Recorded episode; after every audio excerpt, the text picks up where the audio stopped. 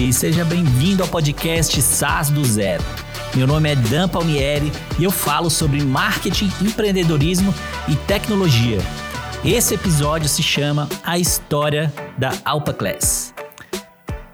Desde moleque, eu fui muito obcecado sobre como as coisas funcionam e principalmente em relação à tecnologia. Eu me lembro que eu ganhei um computador com mais ou menos 16 anos e eu brincava em salvar as páginas dos sites no meu computador e ficar alterando o código HTML no Notepad e ver que depois que eu salvava, a página tinha sido alterada. Isso para mim parecia mágica e eu ficava felizão passando o fim de semana inteiro brincando em reconstruir as páginas que eu salvava dos sites. E aí, com 18 anos, eu decidi que eu ia cursar publicidade e propaganda. Muito pelo viés do design, que eu gostava muito, e também pela parte de marketing, que eu também tinha bastante interesse. E logo que eu terminei o curso em 2010, eu percebi que o que tinham me ensinado na faculdade eu ia reter muito pouco, porque a, o meu objetivo era trabalhar com a web, né? Então, 2010 estava naquele auge, né, de todo mundo querer fazer site e eu tinha aprendido como criar outdoor, fazer capa de revista. Então gerou é, um pouco de trava na minha cabeça sobre como eu conectar os dois mundos. E aí, logo que eu saí da faculdade, eu decidi que eu iria empreender criando uma agência de publicidade para fazer o site de todo mundo que estava querendo né, digitalizar o business. E foi aí que eu criei Freeland, que foi a primeira agência né, do Eugência, porque só tinha eu. Comecei fazendo o site dos clientes. E naquele momento eu já tinha aprendido um pouco mais de HTML, estava ali no Dreamweaver é, navegando nas features, né, tentando fazer o máximo sem codar muito e com foco bastante no design dos clientes para entregar uma página bonitona. E começou a dar muito certo. Com esses sites eu fiz um pé de meia bacana, só que logo que eu comecei a atender mais clientes, o negócio começou a ficar pesado para mim, porque eu gostava mesmo era de fazer site, fazer design, botar no ar e receber ali os elogios da galera de ter ficado muito show. O negócio foi crescendo e a agência começou a pedir uma equipe comercial, começou a pedir atenção para os clientes, atender ligação no fim de semana. E começou a vir aquela pegada de agência full service, que além do site você tinha que fazer o outdoor, tinha que fazer o banner, tinha que fazer revista. Enfim, aquela loucura de agência começou a tomar conta da minha, do meu dia a dia. E eu fiquei muito desgostoso com isso, porque o que eu gostava era fazer o site do cliente ficar no ar e fazer mais sites possível.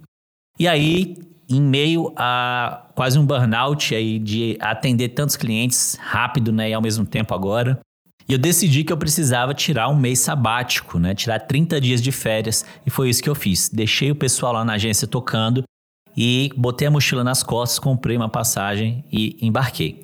Durante a passagem lá na Europa, fiquei em média 21 dias, se eu não me engano. Eu participei de uma feira de startups, nessas gratuitas, que lá tem um monte. E eu senti uma vibe muito diferente do que eu estava vivendo na agência. Eu pensava assim, nossa, mas esse pessoal também constrói site, também sabe tecnologia, sabe design. Eu também consigo fazer isso e é algo muito mais legal porque eu vou vender para usuários ao invés de vender para clientes batendo na minha porta.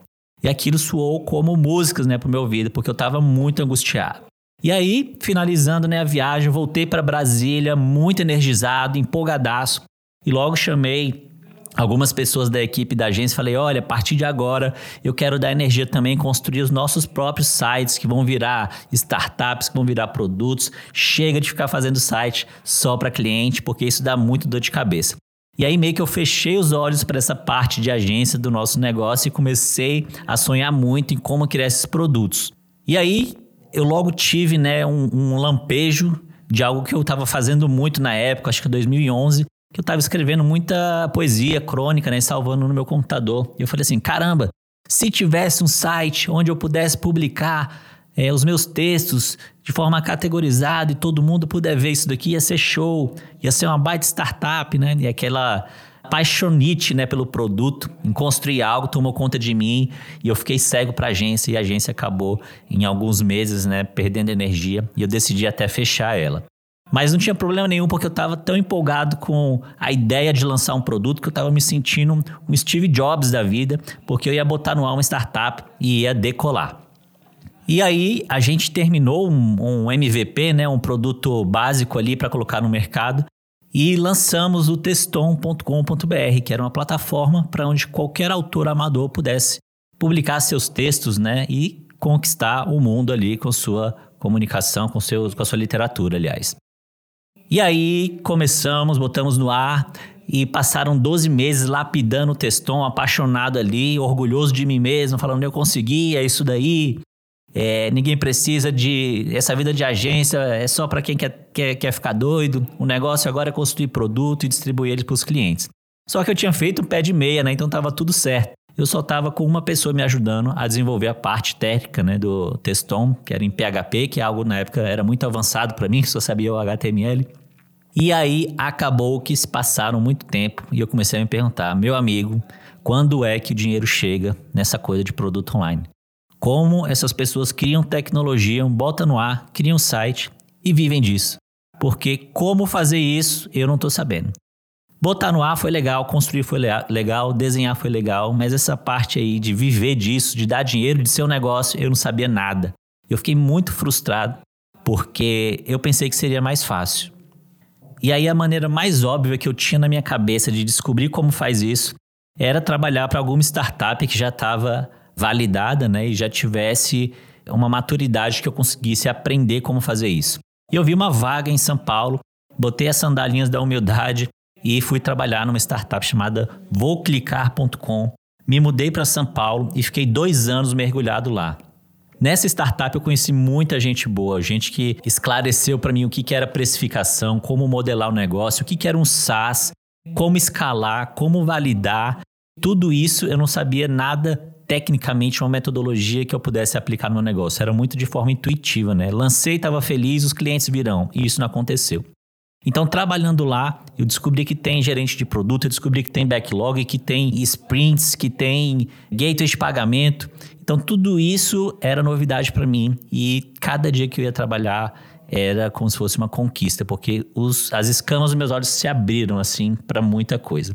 E aí, depois de dois anos, eu decidi que já era hora de voltar e tentar novamente a construir mais um produto, né, de empreender. Que afinal, meu objetivo ali era descobrir como funciona para fazer para mim novamente. E exatamente nesse momento que eu decidi voltar para o mercado, eu conheci o marketing digital. Isso era mais ou menos 2015. A galera ali, Érico Rocha, Vitor Damasio, Conrado Aldolfo. Esse pessoal estava ali no burburinho falando como ganhar é, a atenção das pessoas no mundo digital, esse é o futuro, como fazer anúncio, como capturar com gatilhos mentais, parafernália de técnicas, aquilo ali me fisgou. E eu dei um mergulho de quatro anos dentro do marketing digital profundamente, criando produtos, criando e-books, e-book de brigadeiro gourmet, e-book de marketing automation, e-book de tecnologia. Eu estava querendo aplicar as técnicas do marketing para vender qualquer coisa. E eu fiquei quatro anos e acabei vendendo bastante, né? Alguns produtos viraram até é, produtos milionários, sete dígitos, como eles dizem. Mas em algum momento eu senti falta da tecnologia na minha vida. Eu tinha estressado ao máximo o marketing, eu tinha estressado ao máximo o faturamento, o lucro, atrair clientes, mas tinha pouco de um negócio sustentável dentro da, do meu dia a dia. Então eu senti falta disso e eu decidi parar de correr atrás do lucro pelo lucro e aplicar tudo que eu tinha aprendido no marketing e design para um negócio de tecnologia novamente. Então voltei para as raízes agora com mais bagagem sobre negócio e marketing e dessa vez eu tinha certeza que eu teria pelo menos 200% de mais assertividade. E foi aí que eu comecei a prestar atenção nas dores do, do, do mercado que eu estava inserido ali do marketing digital, né? de cursos online, de educação online.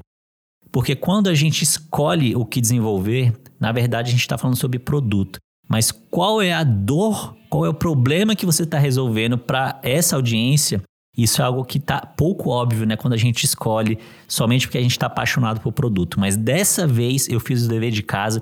Tudo que eu tinha aprendido eu comecei a botar no papel novamente. Então dessa vez eu escolhi a dor, escolhi a audiência, modelo de, de monetização, como eu iria construir e aplicar tecnologia para resolver e escalar essa solução desse problema. E foi aí que nasceu a alpaclass.com.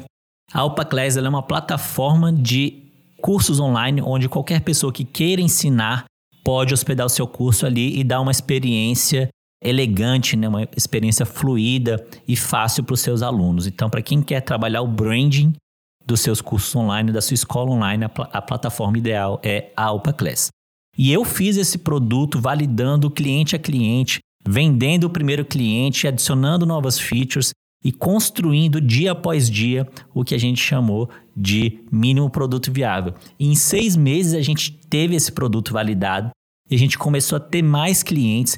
E eu comecei a perceber tudo que eu tinha feito lá atrás errado, criar um produto só porque achava legal, ou criar um produto só porque a tecnologia era algo que eu queria fazer, porque eu queria aplicar o design e não pensava nada sobre, sobre negócio, sobre produto, sobre metodologia de escala, sobre precificação, sobre atração de clientes, sobre equipe de suporte, de encantamento ao cliente, de retenção, nada disso estava no meu vocabulário.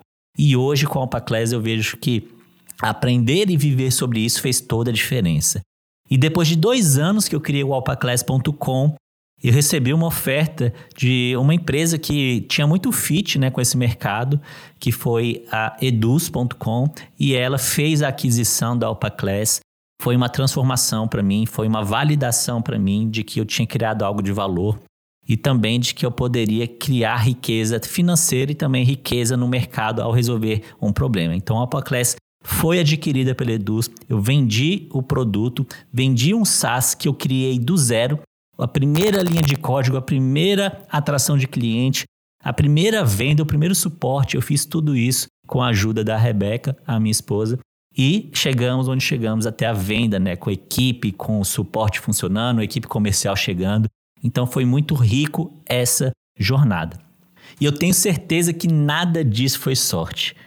Eu tenho certeza absoluta que é um passo a passo, é um checklist, é perseverança fazendo a coisa certa dia após dia.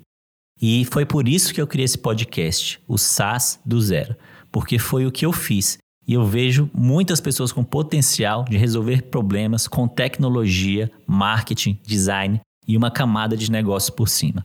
Então, se você quer aprender como fazer isso, como replicar o que eu fiz com o Alpha Class, como não fazer o que eu fiz com o Teston lá no começo, eu espero que você fique por aqui e siga, escute os próximos episódios desse podcast.